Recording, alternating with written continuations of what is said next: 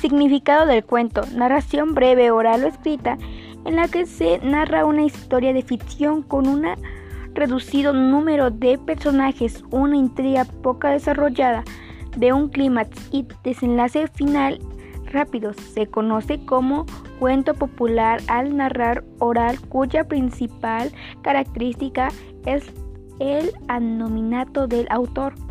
Partes del cuento. En todo cuento distinguiremos tres partes. Planteamiento, nudo y desenlace. En el planteamiento se presentan los personajes y se explica cuándo y dónde comienzan los hechos.